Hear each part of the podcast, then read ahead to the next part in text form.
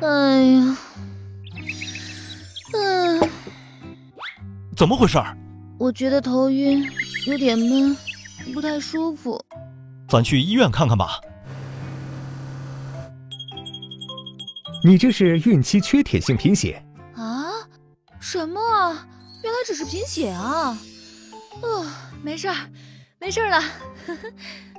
等等，别小看贫血，你这严重了，可能会让胎儿供氧不足、早产，甚至胎死亡的。什什么？孕期贫血，你不知道危害有多大？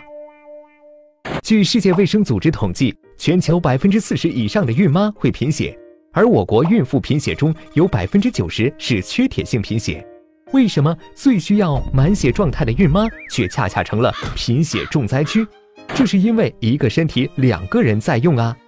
怀孕不是吹气球，孕妈身体要通过充足血液给胎宝宝供给营养，才能让胎儿茁壮成长。孕妈在孕期会猛增相当于七瓶二百毫升饮料的血容量，一千三百至一千五百毫升。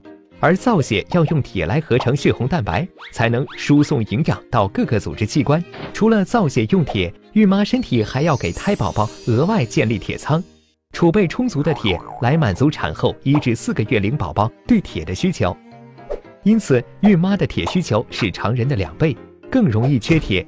所以，当孕期出现困乏、疲惫、嘴唇发白。头痛、头晕，甚至心跳过速、呼吸困难等贫血症状时，就要及时去医院就诊了。要想不让自己中招，怀孕时就要注意铁的补充。怀孕四个月后，每日需补充铁元素三十毫克。日常饮食中要多吃含血红素铁的食物，如猪肝、瘦肉、鱼类及禽类等来补充铁元素。同时，可补充含 VC 的食物来促进铁的吸收。除了补铁外，孕期定期检查也是必不可少的。孕妈要每八至十二周重复检查血常规，确保血红蛋白含量正常，以防贫血出现。预防远比治疗更有效。孕妈不要因自己缺心眼儿，让自己和胎儿白白遭受痛苦折磨。